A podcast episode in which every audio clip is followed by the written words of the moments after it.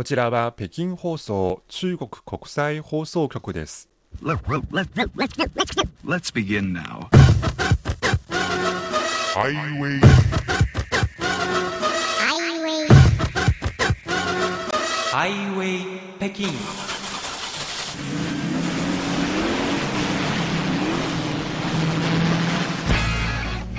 お聞きの番組は、ハイウェイ北京。CRI 中国情報ラジオです。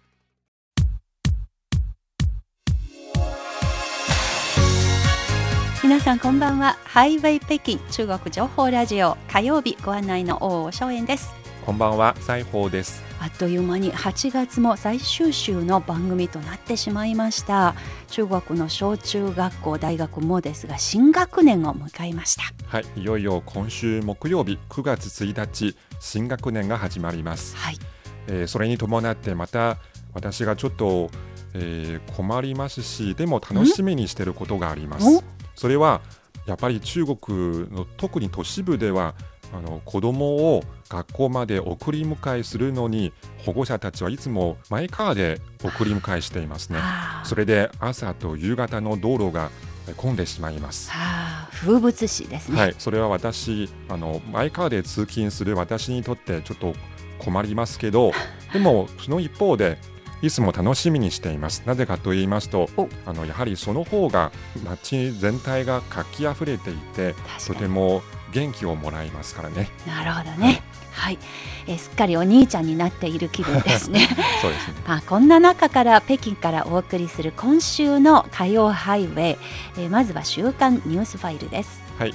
中国の10余りの都市が自動運転車の商業化試験運営を許可していることなどについてえー解説を加えながらお伝えしていきます。後半は CRI インタビュー今回は中日国交正常化から50年。両国の学識者たちが今考えていることと題して先週の土曜日に中国社会科学院が主催したこの50周年記念するための国際シンポジウムの様子をお送りいたします。というメニューで今日も最後までお聞きいただければと思います。火曜ハイウェイです。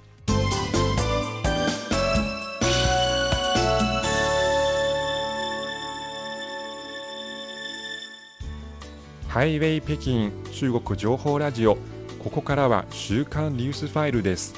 これまでの1週間中国の経済や社会などで起きた主な動きをピックアップしてお伝えしていますはい、各地の動きをご紹介します。北京です。はい今年の中国国際サービス貿易交易会は8月31日から今週ですね。9月の5日にかけて北京の国家会議センターと首港パークで開催されます。去年に続いてあの2カ所の会場で同時開催となります、8月22日時点ですでに71の国と国際機関が今回のこの交易会の総合展示会への参加を表明しています。えーこのうち10カ国が初めて国家の名義で展示するということだそうです。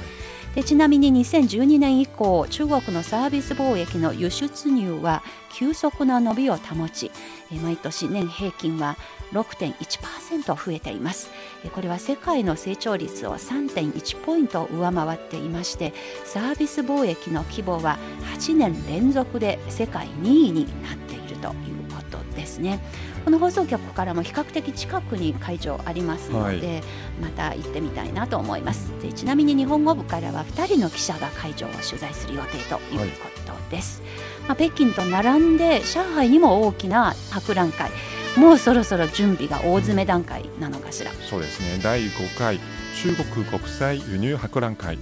11月5日から10日まで上海で開催されます。現在その準備作業が進められています、はいえ世界トップ企業500社のうち250社余りそれに一部の業界のリーディング企業が、え今回の博覧会の出展の申し込みを済ませているということです。はい、今回は、えー中国上海はコロナのあの対策の期間がありまして経済にどう影響するのか、まあ、いろんな意味で世界から注目されていますが着々と準備が進んでいるようで何よりですね。はい。さてこれまでの1週間のニュースを振り返ってここが気になると思っているニュース、うん。私が宇宙の動きですね、はい。えー中国の宇宙ステーション天宮に滞在中の3人の宇宙飛行士の日常生活に関する最新映像が公開されました、はい。なんと皆さん野菜なのかな？を栽培している場面が初めて披露されて今話題を呼んでいます、まあ、公開された映像によりますと宇宙飛行士たちが実験モジュールの問天門天で緑色の野菜のような植物の世話手入れをしているそういうシーンが映っていました、はい。まあ、実はその宇宙へ旅立つ前に蔡極鉄飛行士がインタビューに対して私の荷物の中にレタスの種が入っている。宇宙で野菜を栽培してみたいということを話していましたのでそれでもしかしてレタス植物野菜？というような観測が飛び交っているわけですね。はい。でちなみにこの実験モジュール門店には生命生態実験ボックスそれから培養技術実実験ボックス低温保存ボックス変動重力科学実験ボックスなどさまざ、まな設備が搭載されています。この生命生態実験ボックスでは植物の種苗小型動物などの、まあ、生物体生物個体を実験サンプルとして、まあ、彼らが宇宙でどう成長するのかその実験が行われる予定です。でちなみに低温保存ボックスには、えマイナス80度マイナス20度それから4度、えという3つの、まあ、低温環境がありまして異なったケースに対応することができるということだそうです。はいどのぐらい伸びるのか我が家のその野菜ボックス あのそう思い出しますがはい決してあまり良くないんですよく育ってないんですけれどもあ宇宙でどうかあのけなげに育つようになっています。はいはい、西郷さんどうでしょうか？はい、私が気になったのは自動運転ですね。中国の交通運輸部の関係者が、えーこのほど記者会見で発表したところによりますと、現在までに北京、上海、広州、深セン、重慶、武漢など10余りの都市で自動運転車が特定のエリア、特定の時間帯にタクシーやバスなどの商業化試験運営を行うことが認められているということです。すごいですね。一般の人もこれ拾うチャンスがあるということを意味するわけですね。そうですね。北京はどどこで拾えるんですか？はい、例えば北京の場合、副都心がある通州区では試験運営が行われています。えー中国のネット大手、バイドゥが開発したプラットフォーム、ロボ快跑、アポロ GO によるロボタクシーが試験運行しているところです。それをアプリで読んでみれば走ってきます。えーしかもそのロボタクシーの運転席には人が乗っています。え安全員と呼ばれる人ですえ。うんでもその安全員は、えー運転席に座ったままでハンドルやアクセル、ブレーキに触ることはありません。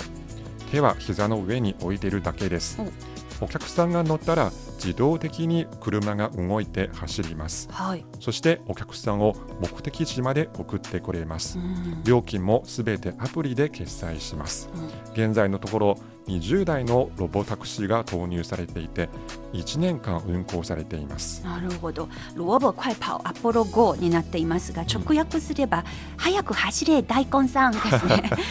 このアポロ GO は放送局近くのあの首港工業パークの中で走っていたのを見ました。えー。あの乗れなかったんですけれども、はぜひチャンスあれば乗ってみたいなと思ってそうですね。いますね。はい。私運転がすごく下手ですので とても歓迎しています。ということで今週のニュースファイルでした。ハイウェイ北京中国情報ラジオ。ここからは CRI インタビューのコーナーです9月29日は中日国交正常化から50周年を迎えます。両国関係にとって重要なこの節目をどう振り返りまた未来をどう展望すればよいのか。先週の日曜日中国社会科学院は初心を顧み未来に向かうということをテーマに中日国交正常化50周年記念国際シンポジウムをオンラインとオフラインを使って開催しました。はい、このシンポジウムは中国社会科学院日本研究所中華日本学会の運営で行われました。歴史と現実の視点から両国関係の各分野の発展の歩み現状経験などを分析しそれを踏まえた上で新時代にふさわしい中日関係の構築に向かって今後の向かうべき方向改善すべき方向性などを模索していました。はい。開幕式では中国の劉延東元副総理日本の福田康夫元首相中国社会科学院の関大宝院長江元友駐日中国大使垂水秀夫在中国日本国大使などが挨拶を行いました。はい。その後分科会が開かれ中日国交正常化の原点50年の歩みと経験新時代の中日関係に向けての3つの方向から両国の学者たちが発表を行いました。参加者はオンラインオフラインを含めて100人余りでしたはい、その日朝の9時からなんと午後7時まで約10時間にわたって会議が開催されていました。はいさてこのあのシンポジウムでどのような意見が発表されまたどのような議題に関心が集まったのかえ今日はこのシンポジウムの一部を抜粋してお伝えしてまいりたいと思います。それではえまずはこの50年前の国交正常化の意義をどう振り返っているのでしょうかえまずはえ中国の劉延東元副総理です。一九七二年，中日两国老一辈领导人1972年中日両国の先人の指導者は卓越した戦略的知恵と政治的勇気を持って東西冷戦の対立の溝を乗り越え手を携えて両国国交正常化の実現に努め中日関係の新たな1ページをめくりました。中日国交正常化の実現は両国関係市場の重要な一里塚であると同時に東アジアの地域の歴史ひいては国際関係史の行方にも影響を及ぼす重要な歴史的出来事でもあります続いては宮本雄二元中中国日本国大使です共同声明を発出し、平和友好条約を締結した日中の先人たちは、直接感化を交えた世代の人たちでもありました。この痛ましい経験から、日中は何があっても二度と戦争をしてはならない。平和と友好の関係を築かなければならない。という強い信念を持っておられました。不戦と平和こそが友好という言葉に込められた先人たちの強い願望であり、不動の信念だったのです。両国の国交正常化の意義は中日双方から高く評価されています。さてその上でこの50年間に生み出された協力の成果についてどのような意見があったのでしょうか。まずは中国社会科学院の関大宝院長です。双方认识到，尽管社会制度不同，彼此应该社会制度が違っていてもお互いに平和友好関係を築くべきでありまた築くことができますこの50年間中日両国は政治経済人文などの分野で交流と協力で大きな成果を収めてきました。中日国交を正常化し前輪友好関係を発展させることは両国と両国人民の利益に合致しアジアひいては世界の平和安定繁栄に重要な貢献をしてきました。中日両国の利益は高度に融合し持ちつ持たれつの経済貿易関係が出来上がっています。今中国は日本の最大の貿易相手国であり日本は中国の第2の貿易相手国です。パンデミックの中でも2021年の二国間貿易額は過去最高を記録し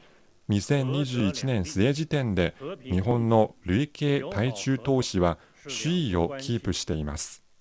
続いては中日友好協会常務副会長で元中国駐日大使の鄭英華さんです。两国人员往来从邦交正常化之初仅大约一万人次。両国の人の往来は国交正常化当初はわずか1万人でしたがコロナ前には1200万人に大幅に跳ね上がりました。両国の友好都市提携は261組に達しました3万社以上の日系企業が中国で投資企業活動を行って収益は良好です。今年1月1日に発行した RCEP 地域包括的経済連携協定は中日間で初めての自由貿易協定となりました。協定が実施されてから8ヶ月近く経ちましたが大きな貿易促進の効果が現れ中日経済貿易協力が新たな発展を遂げるのに重要な後押しの役割を果たしてきました続いては日中友好協会顧問で東日本国際大学客員教授の西園寺和照さんです。自分も利益を売るが相手にも利益を与える。これまでの日中関係の50年間にはこの面で模範的な出来事がありました日本の ODA 政府開発援助は中国が改革開放を進め驚異的な経済発展を遂げる上で大きな役割を果たしました。総額3兆7000億円は当時の国際社会の中国に対する経済援助協力の60%以上を占めました。中国は日本の ODA などを利用しそして自身の努力で驚異的発展を遂げました。一方この中国経済の飛躍的発展で一番の恩恵を受けたのは日本です。つまり中国の発展は日本にとって脅威ではなく良いことであり、チャンスなのだということを物語っています。これこそウィンウィンの関係です。まあ、以上このシンポジウムにご出席の皆さんの意見を抜粋してお伝えしていますが中国と日本は協力ウィンウィンの関係を構築してきたこと。これは双方の共通認識でした。ただし一方では足元の中日関係については懸念する声も出ていました。中国の劉延東元副総理です。当前国际形勢深刻变革中日关系。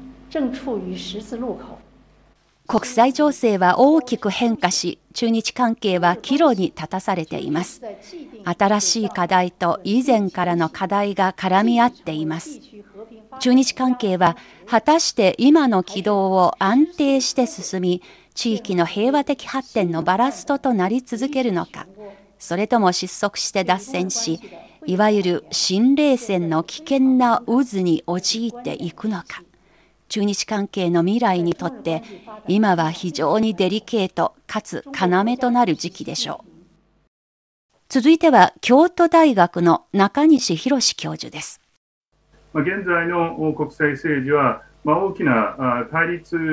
を持っている、またその対立が激化する要素を持っている、まあ、他方で世界的な協力が不可避である、あるいは協力が必然である、まあ、そういう要素も強く持っている、まあ、そういうような状況であろうかと思います。世界情勢が大きく変化する中で中国に対する期待感が高まる声もありました。日本の福田康夫元首相です。金融筋の見通しに出ますと今の状況は続くと株価や、えー、国際利回りの低下が起こり世界の経済がさらに悪化するということも言われておりますまあ、今や大国となった中国の責任が問われるところでもあります。ロシア、ウクライナの停戦の実現と世界を二分するような政策の中止を図り、ま、その勢力を地球温暖化、気候変動対策に振り向けることに全ての国が総力を挙げることに専念をしてほしいと思うのであります。中国にはこれらのことについて、まあ、ぜひリーダーシップを発揮してほしいと思っております。今回の中日国交正常化を記念する初心を顧み未来に向かうこのシンポジウムでは中日国交正常化の原点を顧みるというセッションがありました。一体その原点とは何なのでしょうか？まずは中国社会科学院関大宝院長です。斗者两伤和者两利中日両国の2000年余りの交流史と国交正常化50周年の歩みは中日が戦えば共に傷つき協力すれば共に利益になり平和共存友好協力が両国関係の唯一の正しい選択であることを示唆してくれています。続いては日本の元在中国大使の宮本裕二さんです。日中関係に関して言えば変えるべき原点は50年前の日中国交正常化にありますこのことに誰も依存はないでしょうそれは日中が二度と戦争をしてはならず平和と友好の関係を築かなければならないという先人たちの確固とした信念を取り戻すということにあります。日中平和友好条約は国同士の厳粛な約束として両国はすべての紛争を平和的に解決し武力または武力による威嚇に訴えないことを約束しております。また覇権を求めず覇権を確立する試みに反対することを表明しております。日中両国はこの国際約束を実行に移さなければなりません。そして西園寺さんです。二国間の関係を構成している最も重要な要素は政治関係、経済関係と国民感情だと思います。この3つの関係を頭に置き、日中国交正常化の初心、原点とは何なのだろうかを考えました。私は以下の3つの原則にまとめました。第一の原則。相互信頼、相互尊重。第二の原則。双方とも内政不干渉の原則を堅持し、貫くことです。どの国にも多かれ少なかれ様々な国内問題、国内矛盾が存在します。例えば、アメリカには根強い人種差別問題があります。英国には長年にわたるスコットランドの分離独立問題があります。日本にも複雑な沖縄問題があります。そして中国には台湾問題があります。これらはそれぞれの国の内部問題でどんなに複雑で難しくともその国自身が解決しなければなりません。他国の干渉は許されません。第3の原則、勝利を残して大量につく。冷戦崩壊後の世界の大きな流れはグローバル化です。この流れは誰も止めることはできません。グローバル化の時代は多文化共生、つまり異なるもの、多様なものが尊重理解し合い、いかに共生、共存する国家です。この流れの中で日中関係を考えなければなりません。CRI インタビュー中日国交正常化50周年両国の学識者たちが今考えていることを題に先日中国社会科学院が主催した国際シンポジウムの内容を抜粋してお送りしております。さて以上のような原点を踏まえながら今後両国の付き合いにどのようなことが求められているのでしょうか。まずは中国の劉延東元副総理です。中日は互いに重要な隣国であり平和友好を堅持し対抗志向を捨て互いに協力パートナーとなり互いに脅威とならない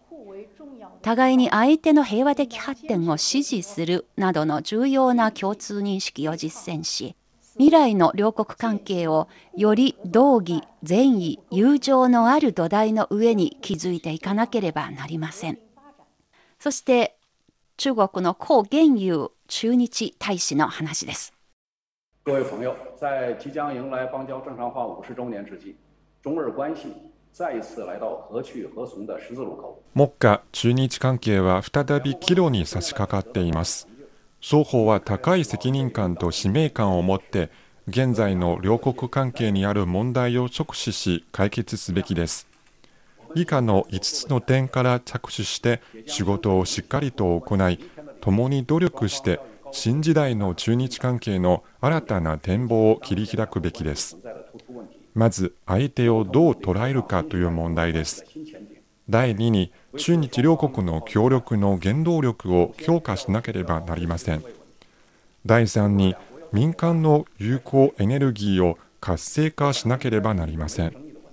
第4にリスク管理、コントロールをより際立った位置に置くことです。第5、国際的・地域的問題の中で積極的な役割を演じることです。続いては、垂水秀夫在中国日本国大使です。今は両国の国民同士が誠実に付き合っていくことが何よりも求められており、そのためには羅針盤が必要であります。日中両国の国民に大きな指針を示すことができるのは、私は両国の指導者しかいないと確信しております。50年前のように戦略的思考とリスクを恐れない政治的勇気を持って両国の指導者間で緊密な意思疎通を行うことがますます求められております。両国の指導者から大きな指針が示されれば、日中間の国民交流は大きく前進することでしょう。これからは双方で留学生や観光客の受け入れを全面的に再開し、ポストコロナの協力を推し進めていくことが期待されております。お互いを実物大で認識し合って、初めて本当の国民交流が始まります。以上、現任の大使のお二方のお話でした。続いては元大使のお二方です。まずは鄭英華さんです。各位来宾、各位朋友，中国古语讲到：“志不求易，事不避難。”中国の古い言葉には、志は安きを求めず、ことは難しきを避けずとあります。歴史の流れは絶え間なく流れ、前進する道は紆余曲折ではありますが、未来に向かって中日友好協会は、両国各界の友人とともに、中日の平和友好協力の旗を高く掲げ、より成熟し、穏健で、より強靭な中日関係を築くために力を尽くしていきます。続いては宮本裕二さんです。この50年、両国関係は深まりました。ここまで来れるとは率直に申し上げて50年 ,50 年前に想像もできませんでした。経済の相互依存関係はさらに深まり、国民同士の関係も深まりました。若者世代は共通の若者文化を持ち、簡単に意思疎通できるようになりました。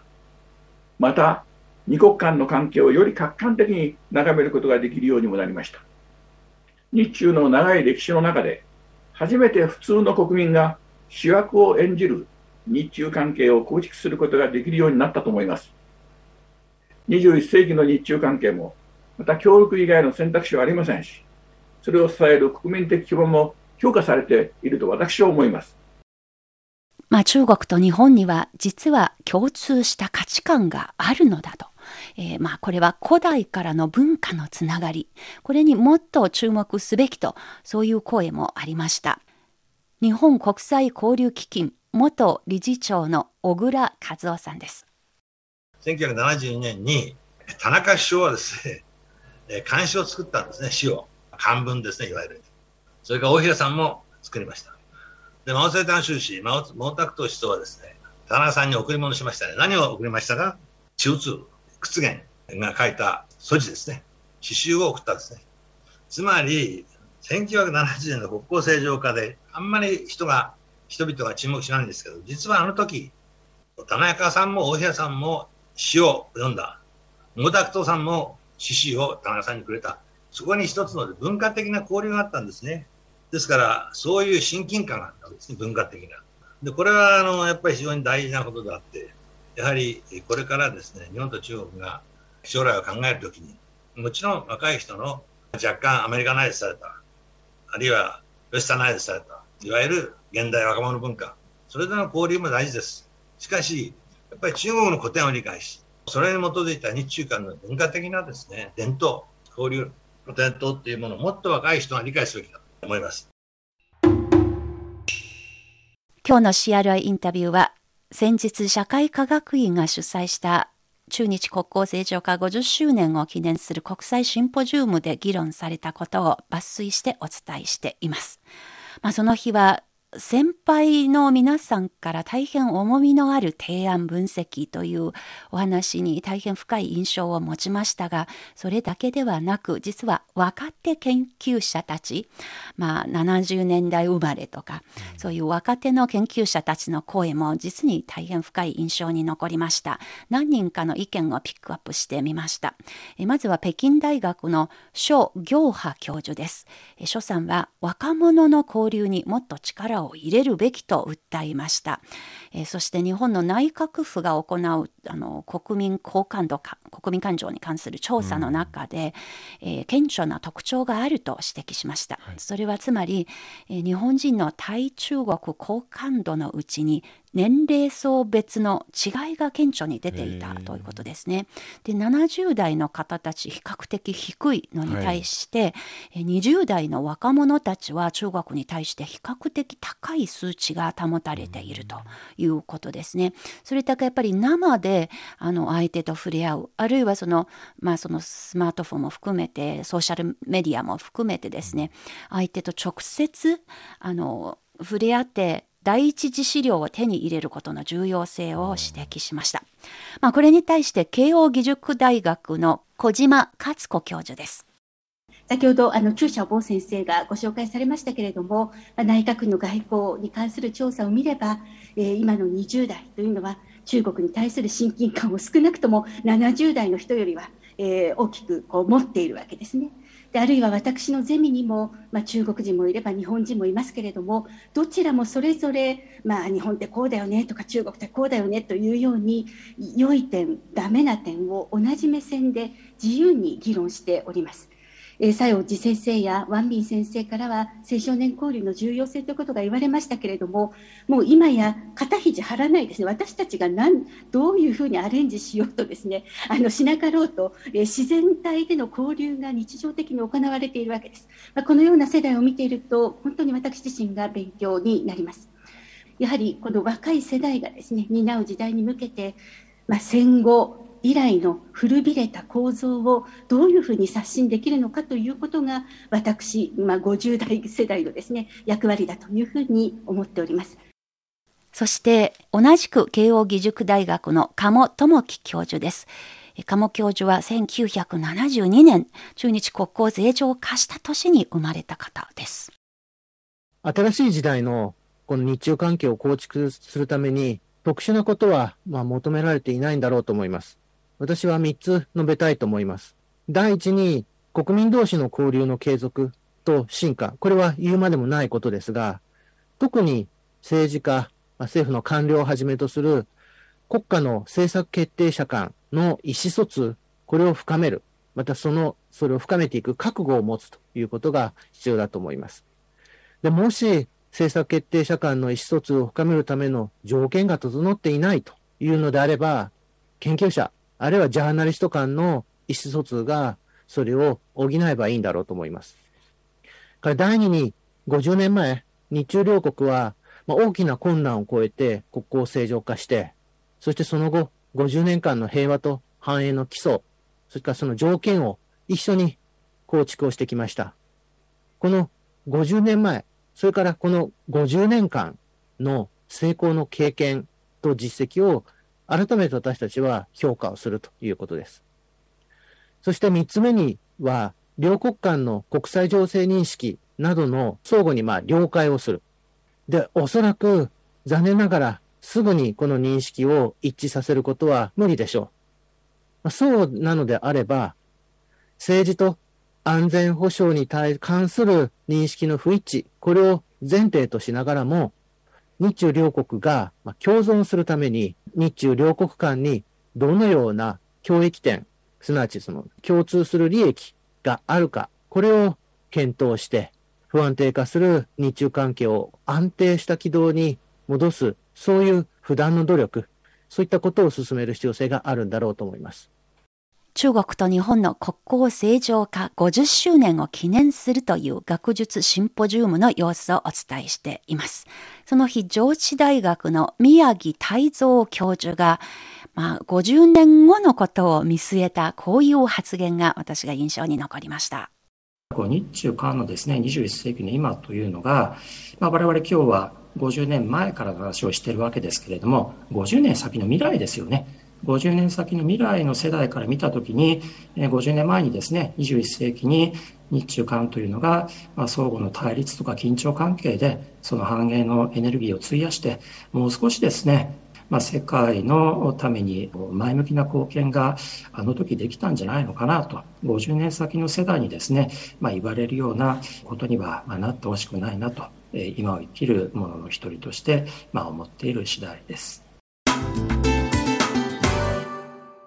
CRI インタビュー中日国交正常化から50年両国の学識者たちが今考えていることということを題して中国社会科学院が先週の土曜日に開催した、えー、この正常化50周年を記念する国際シンポジウムの様子を抜粋してお伝えしてまいりました。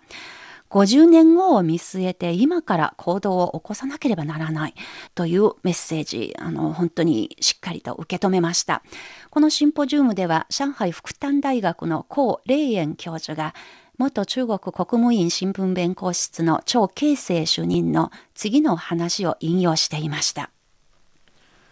私たちは傍観者になってはなりません。